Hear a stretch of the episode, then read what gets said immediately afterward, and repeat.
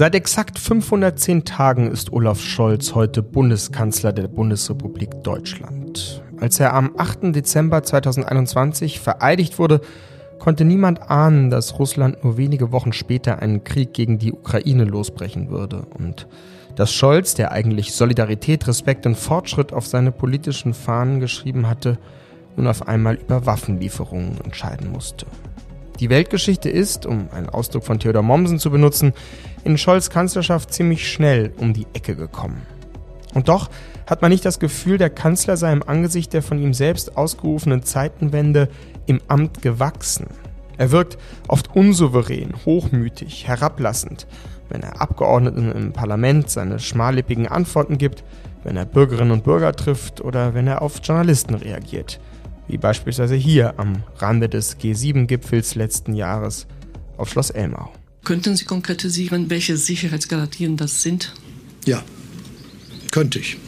Gestern am 1. Mai hat Scholz in Koblenz eine Rede vor Gewerkschaftsmitgliedern gehalten und wieder klang das phasenweise seltsam hölzern und rechthaberisch. Es waren keine schlechteren Zeiten, als mehr Tarifbindung herrschte. Und deshalb wünsche ich mir, dass wir wieder eine größere Zahl von Tarifbetrieben haben, die Tarifverträge anerkennen, die Tarifverträge abschließen, die das über ihren Arbeitgeberverband tun und nicht irgendwie in meinem Arbeitgeberverband sind, um sich von dem die Rechtsgeschäfte erledigen zu lassen, aber keine Tarifverträge abzuschließen. Im FAZ-Podcast für Deutschland wollen wir heute eine Zwischenbilanz ziehen und kritisch auf das Auftreten des Kanzlers schauen. Nicht so sehr seine Politik im Einzelnen bewerten, sondern eher seine Persönlichkeit diskutieren. Was für ein Kanzlertypus ist Scholz? Was sind seine Eigenschaften? Was hat er? Was fehlt ihm? Diese Fragen zielen aufs große Ganze und das geht nur mit unserem Politikherausgeber Berthold Kohler, den ich hier gleich als erstes begrüßen darf. Außerdem heute bei mir zu Gast der Scholz-Biograf Marc Schieritz, der 2022 ein viel beachtetes Buch über den Kanzler geschrieben hat. Nicht zuletzt schauen wir auch aus dem Ausland auf Scholz. Wie wird der deutsche Bundeskanzler in Amerika, Frankreich oder etwa Polen gesehen? Mein Name ist Simon Strauß. Heute ist Dienstag, der 2. Mai und ich bitte Sie, meine leicht angeschlagene Stimme zu entschuldigen. Im Übermut der Frühlingsgefühle bin ich gestern in einen eiskalten Brandenburger See gesprungen. Das war wohl etwas zu früh. Umso mehr freue ich mich, dass Sie heute mit dabei sind und uns die Treue halten. Zunächst bin ich jetzt, wie gesagt, verbunden mit unserem Politikherausgeber Berthold Kohler, der sich dankenswerterweise trotz eines vollen Arbeitstages Zeit für ein Gespräch über den Kanzler nimmt. Ich grüße Sie, Herr Kohler. Guten Morgen, Herr Strauß. Herr Kohler, das Titelfoto der heutigen FAZ zeigt unseren Bundeskanzler, wie er am Rande seines gestrigen 1. Mai-Auftritts in Koblenz eine geballte Arbeiterfaust aus Schiefer entgegennimmt. Passt das zu ihm, die geballte Faust, das Kämpferische? Nein, eigentlich, eigentlich nicht. Diese Faust steht ja für, eine, für die Arbeiterbewegung, für eine gewisse Ideologie und natürlich kommt er aus, die, aus dieser Ecke, aber im Grunde ist er ja doch eher ein nüchterner Kanzler, ein unaufgeregter, sachorientierter, also eher dem pragmatischen zugeneigter. Deswegen würde ich das eher als Politikfolklore verstehen, dass er das annehmen muss, wenn es ihm von der Gewerkschaft geschenkt wird, ist natürlich klar. Einer mit einer besonderen operativen Begabung. Zeitkollege Bernd Ulrich hat gerade öffentlichkeitswirksam ein etwas belangloses Hintergrundgespräch beim Bundeskanzler verarbeitet und darin aber dem Kanzler ein absolutes Gehör für Prozesse bescheinigt. Er sei wie Merkel nur mit Plan. Ist das eine angemessene Charakterisierung? Naja, weiß ich nicht, wenn das heißen sollte, dass Merkel nie einen Plan gehabt äh, hat dann würde ich sagen, es ist nicht äh, angemessen. Ich meine mich auch dunkel daran zu erinnern, dass auch in anderen Zeitungen und Wochenzeitungen Merkel früher durchaus planorientierte Politik attestiert worden ist. Aber natürlich ist auch Scholz ein Politikprofi, hat ja nun jahrzehntelange Erfahrung in der Politik gesammelt, sowohl in Regierungsämtern als natürlich auch ähm, in, in, seiner eigenen Partei. Und äh, ich würde sagen, er ist, er ist ein schon mit alten Wassern gewaschener Politikprofi, der Politik durchaus auch als, äh, als eine Managementaufgabe versteht. Es klingt nicht so, als wären Sie wirklich richtig begeistert von seinem Auftreten. Naja, ich glaube, Scholz ist ein Kanzler, wie die meisten Deutschen ihn sich wünschen, eben wie ich ihn schon charakterisiert habe, nüchtern und unaufgeregt, der nun ganz eindeutig dem Motto folgt, äh, in, in der Ruhe äh, liegt die Kraft. Und ich glaube, dass Das mag man in Deutschland schon. Was ihm fehlt, äh, aber das war bei seiner Vorgängerin auch nicht anders, ist die Gabe der mitreißenden Rede. Also der ganz große Kommunikator ist er sicher nicht. Aber das hat den Deutschen jedenfalls in 16 Jahren äh, Angela Merkel ja auch nicht wirklich gefehlt. Mhm. Denn ganz große Kommunikator ist er nicht. Jetzt berichten immer wieder äh, Kolleginnen und Kollegen, die ihn so in Hintergrundgesprächen erleben, dass er durchaus auch herablassen und rechthaberisch auftreten könne, mitunter regelrecht wortkarg sei. Wir haben zu Beginn der Sendung auch kurz diese ähm, bekannte G7-Pressekonferenz äh, gehört, wo er sehr schmallippig auf eine Frage einer Journalistin antwortete. Können Sie das bestätigen, diese leichte Arroganz, die er ausstrahlt? Also im, im äh, direkten Gespräch mit ihm habe ich das so noch nicht erlebt, aber ich kenne diese Berichte.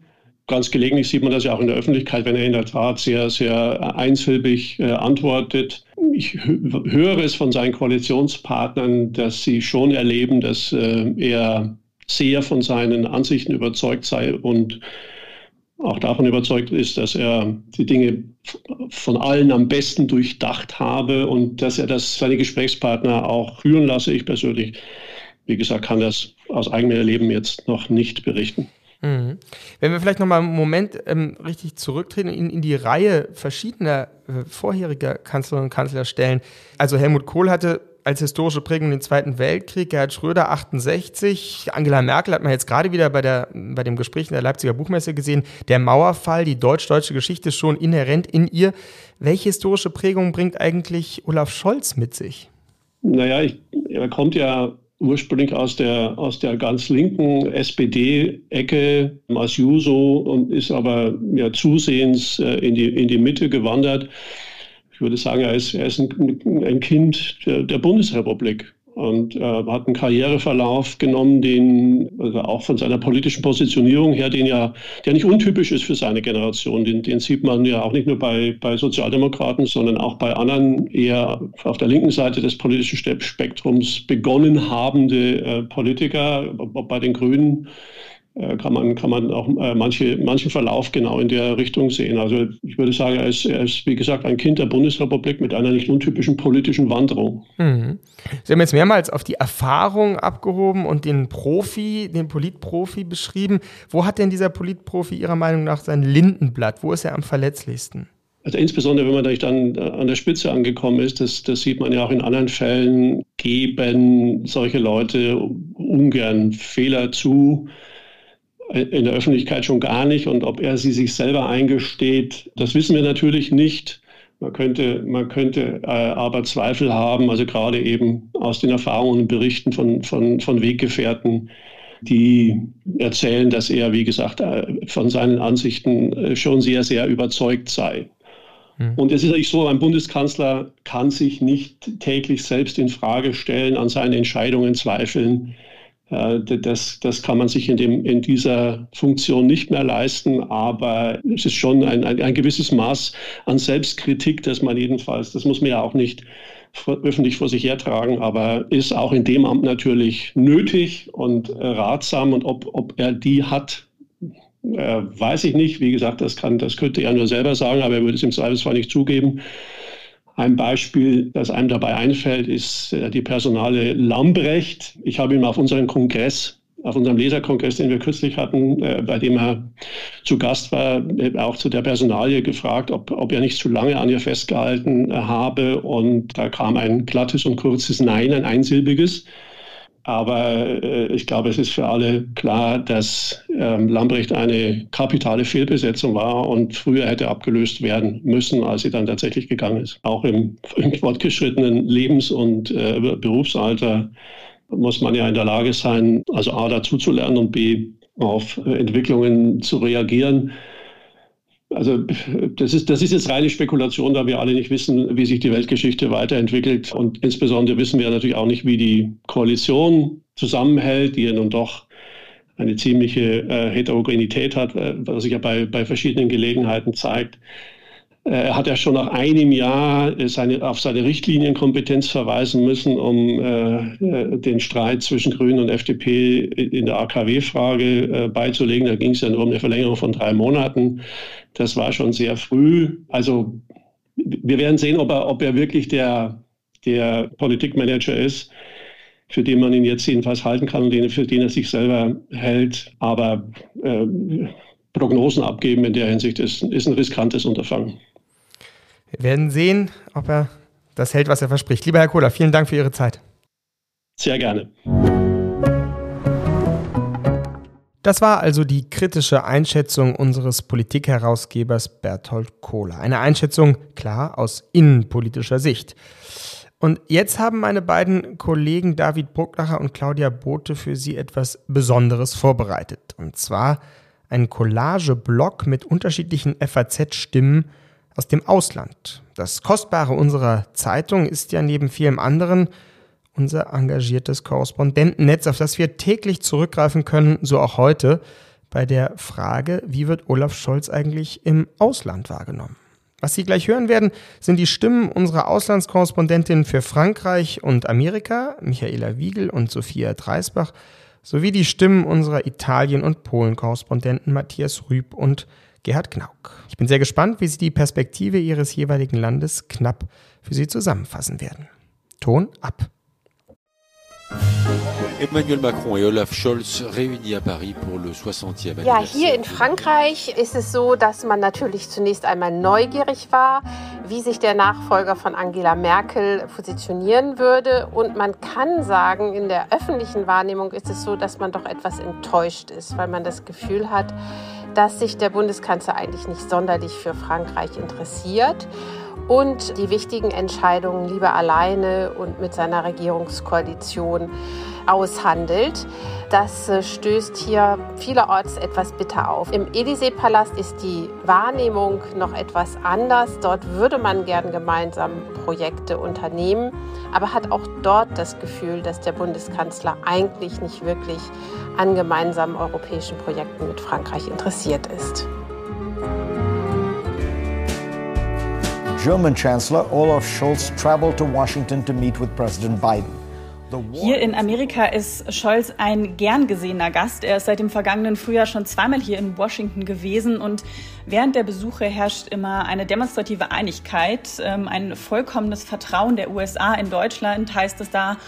Und es wird aber auch ein bisschen überdeutlich hervorgehoben, wie gut der Kontakt ist. Denn in seiner typisch norddeutschen Art hatte Scholz damals das Wort Nord Stream 2 bei der Pressekonferenz mit Biden nicht mal in den Mund genommen, als dieser gerade gesagt hatte, wenn Russland einmarschiert, dann ist das auf jeden Fall das Ende der Pipeline. Aber sehr positiv aufgenommen wurde dafür dann die Zeitenwende von Scholz. Dafür hat er hier von Demokraten wie Republikanern viel Zuspruch bekommen. Man dachte, endlich tut Deutschland etwas. Und auch beim Vier-Augen-Gespräch mit beiden in diesem März, was schon wieder stattgefunden hat, hieß es dann, man ist zum Beispiel bei der Ukraine-Hilfe absolut im Gleichschritt. Gleichzeitig wird das immer ein wenig überbetont, denn im Panzerstreit hatten sich die Amerikaner von Scholz eigentlich gerade erst typiert gefühlt. Als der forderte erst die amerikanischen Abrams und dann die deutschen Leopard. Und dann hieß es hier auch ganz deutlich, Scholz will sich hinter beiden verstecken. Beim gemeinsamen Auftritt ist das dann meistens nicht mehr zu merken. Im Gegenteil, Biden sagt über Scholz, er habe mit ihm eines der besten politischen Gespräche jemals geführt. Und über Scholz wiederum heißt es, er schätze Biden, weil dieser seinen eigenen Kopf habe. Und umgekehrt musste Biden das aber bei Scholz hier auch schon mehrmals erfahren. dal socialdemocratico Olaf Scholz. È il nono cancelliere nella storia tedesca del dopoguerra. Hier in Italien überwiegt skeptische Zurückhaltung gegenüber Kanzler Scholz, sowohl in der rechtskonservativen Regierungskoalition wie auch in den meisten Medien.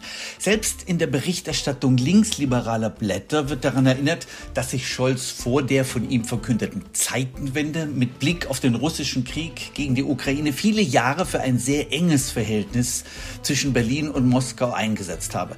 Was das komplizierte Innenleben Leben der von Scholz geführten Ampelkoalition betrifft, spricht man in Italien davon, dass es in der Regierung in Berlin so chaotisch und zerstritten zugehe, wie man das sonst nur von den notorisch instabilen Koalitionen in Italien kenne, also römische Zustände in Berlin.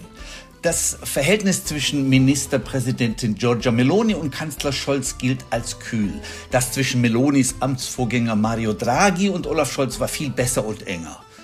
In Rom gibt es das immer latente Misstrauen, man werde vom Tandem Berlin-Paris ausgeschlossen oder irgendwie abgehängt. Dieses Misstrauen ist unter Meloni nun manifest.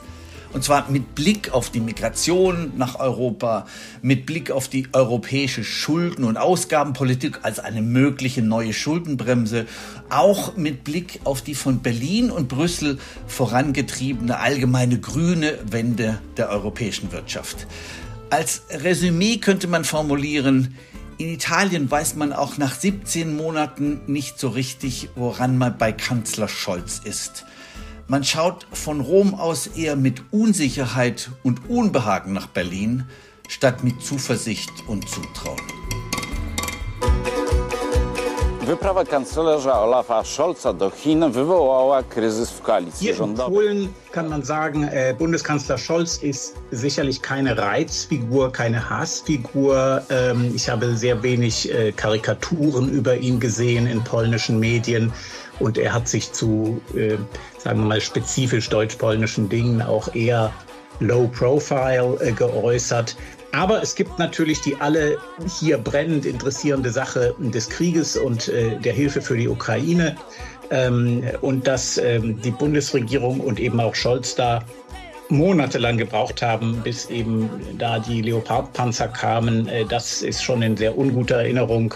Das gleiche gilt erst recht für Nord Stream, Nord Stream 2, als äh, Scholz in Warschau war, leider nur einmal bisher und das war kurz vor dem Krieg hat ihn der hiesige Regierungschef Morawiecki auch äh, noch mal darauf hingewiesen. Ich habe ja gewarnt vor Nord Stream 2, sagte er, und das schlimme Szenario rückt jetzt näher. Leider hatten die Polen ja recht. Ansonsten gibt es deutsch-polnische Differenzen, wie zum Beispiel die Frage, ob die EU ein föderaler europäischer Bundesstaat werden soll, wie es im deutschen Koalitionsvertrag steht. Das äh, hören vor allem die konservativen Kräfte in Polen nicht so gern und die Liberalen auch mit gemischten Gefühlen, ähm, ob es Mehrheitsentscheidungen im Europäischen Rat geben soll. Und dann ist auch noch die Frage, bleibt von dieser Zeitenwende wirklich sehr viel übrig, wenn äh, vielleicht eines Tages der Krieg äh, vorbei sein sollte? Das also ein paar durchaus unterschiedlich intonierte Stimmen aus unserem Korrespondentennetz. Jetzt haben wir also kritisch aus dem Innen- und aus dem Ausland auf den deutschen Bundeskanzler geblickt.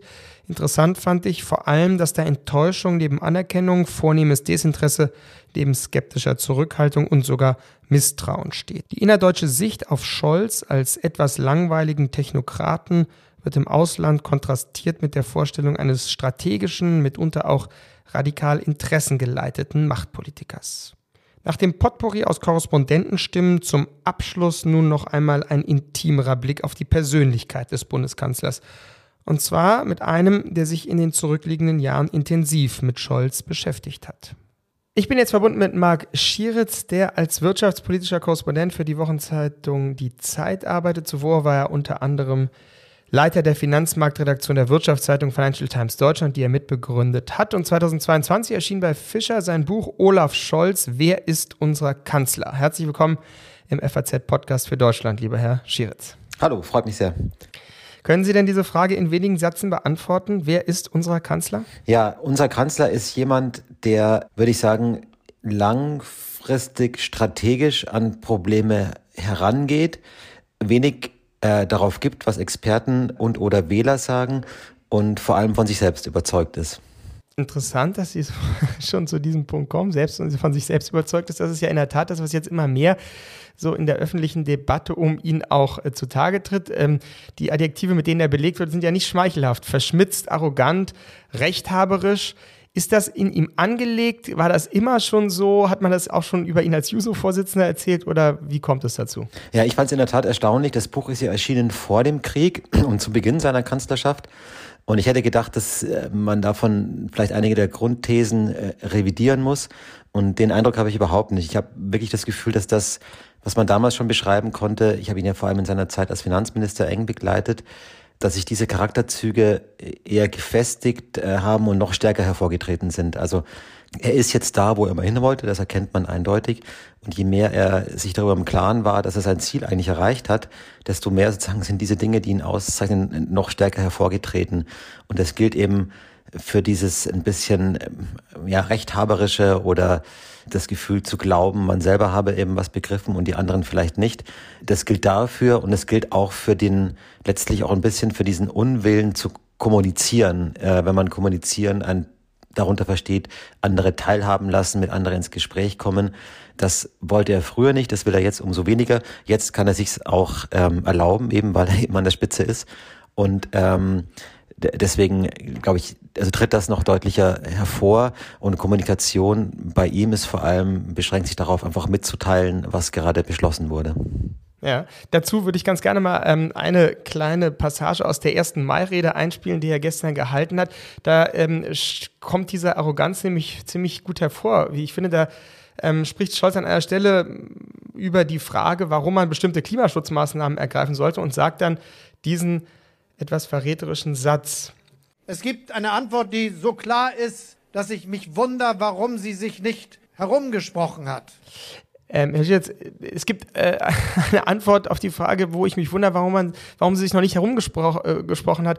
Das ist ja genau dieser, dieser Gestus, oder? Wo man sagt, ähm, Leute, warum habt ihr es nicht verstanden? ist doch so einfach. Ja, es ist doch, es liegt doch auf der Hand. Wenn man ein bisschen nachdenkt, dann kann man es doch erkennen. Und äh, das, äh, das ist in der, in der Debatte um Waffenlieferungen an die Ukraine war das so. Bei der, äh, bei der Rente, wo er mal gesagt hat, es gibt drei Leute, die das Rentensystem verstehen. Ich bin einer davon. Ähm, das ist einfach wirklich ein, ein, charakterliches Merkmal oder ein Wesensmerkmal ähm, von ihm. Wobei ich sagen würde, er ist ja schon schlau, also das muss man schon einräumen. Aber es geht eben bei ihm manchmal dann vielleicht ein bisschen äh, äh, mit, mit, mit ihm durch, dass er seine eigene Wahrnehmung und seine eigene Dinge, das, äh, Sicht der Dinge schon sehr absolut setzt. Sie haben ihn jetzt ja lange beobachtet und auch intensiv ähm, erforscht, kann man so sagen. Wo würden Sie denn sagen, kommen seine Prägungen her? Also, wenn wir mal auf die Kanzler vor ihm schauen. Helmut Kohl hatte den Zweiten Weltkrieg als zentrales Leitmovens. Gerhard Schröder an die 68er-Generation. Angela Merkel, das hat man jetzt gerade noch mal in Leipzig bei der Buchmesse gemerkt, ganz stark doch von dieser deutsch-deutschen Frage umgetrieben. Was ist so die entscheidende historische Prägung für Olaf Scholz? Ich glaube, das ist schon sehr stark. Also, er war natürlich Friedensbewegung aktiv aktiv, aber das ist, glaube ich, nicht wesentlich. Ich glaube, für ihn ist es schon sehr stark die Agenda-Zeit und das Zusammendenken von Reformnotwendigkeiten und gesellschaftlichem Zusammenhalt. Also Dinge müssen passieren, aber man muss schauen, dass die Leute äh, an Bord bleiben. Das glaube ich, das ist auch die Art und Weise, wie er jetzt an die Klimawende herangeht, wie er damals an die äh, sozialstaatliche Wende herangegangen ist. Und ich glaube, das, das hat ihn geprägt und das beschäftigt ihn auch. Also das große Thema für ihn ist, glaube ich, wie kann ich Zukunftsfähigkeit verbinden mit der Tatsache, dass die Leute eigentlich in Wahrheit oder sehr viele Leute eigentlich gar keine Veränderung wollen, sondern am liebsten, dass alles bleibt, wie es ist.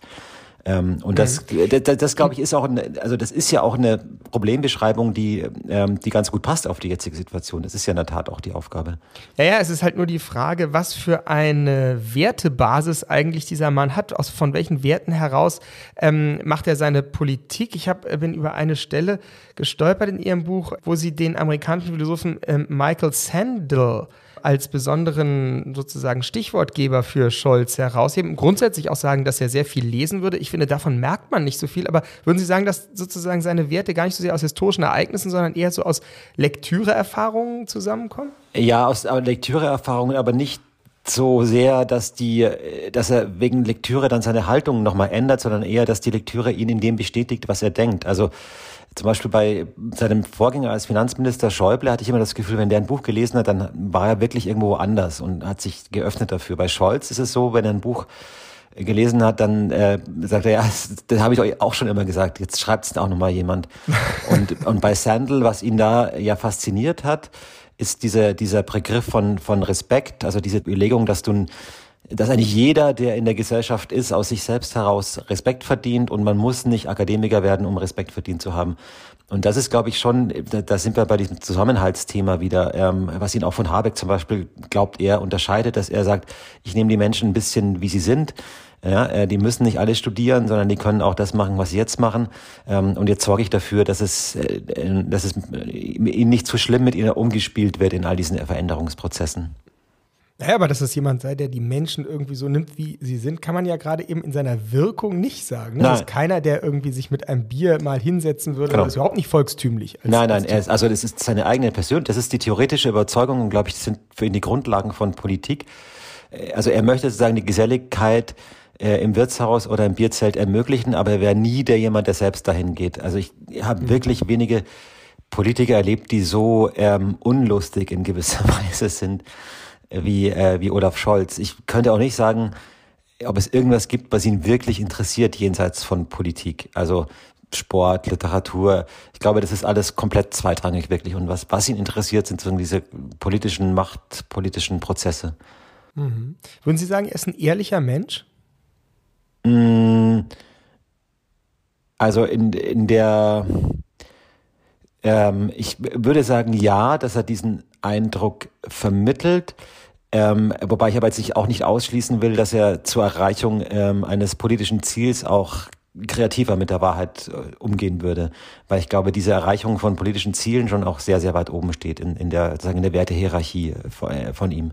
Also mit Blick auf diese Vorwürfe, die jetzt ja wieder laut werden, auch mit der Hamburger Traditionsbank und so weiter, Sehen Sie das eher an den Haaren herbeigezogen? Also da müssten wir jetzt wirklich total in die Details einsteigen, wer da was wann gesagt hat. Da gibt es ja auch zig Ausschüsse, die sich damit befassen. Äh, man konnte ihm halt bisher nicht so richtig nachweisen, dass er ähm, sich falsch verhalten hat.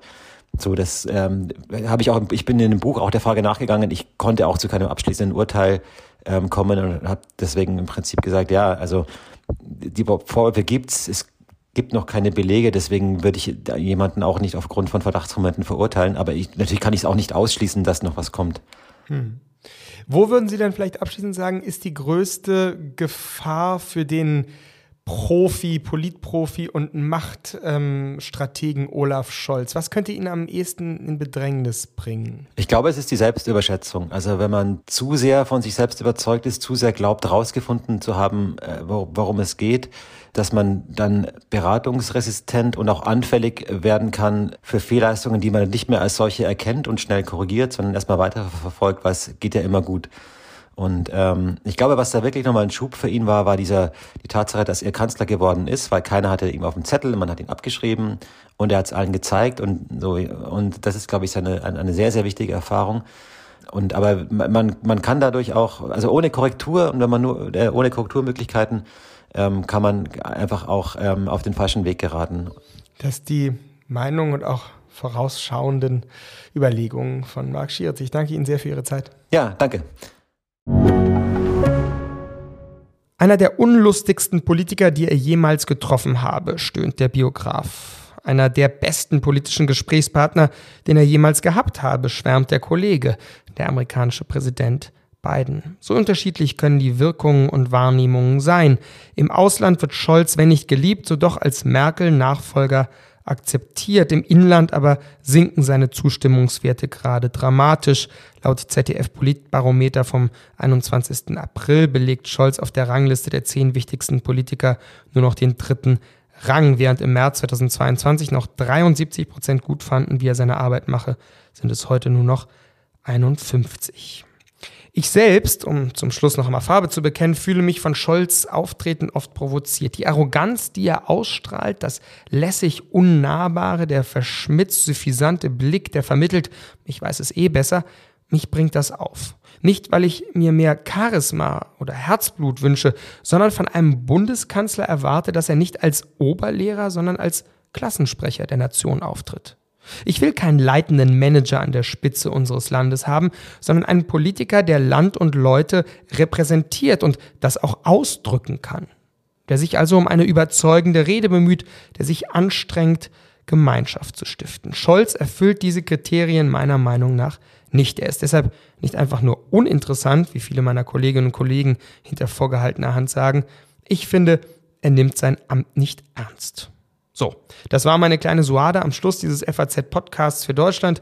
Wieder mal gebe ich die Frage an Sie, liebe Hörerinnen und Hörer, weiter. Wie finden Sie Olaf Scholz? Was schätzen, was stört Sie an ihm? Schreiben Sie uns Ihre Meinung gern unter podcast.faz.de. Das war er, der FAZ-Podcast für Deutschland, heute am 2. Mai. Mitgeholfen hat Kevin Gremmel. Mein Name ist Simon Strauß und morgen geht es hier mit meinem Kollegen Andreas Krobock weiter und dann wieder um die Ukraine. Aber jetzt, jetzt wünsche ich Ihnen erstmal einen guten Abend.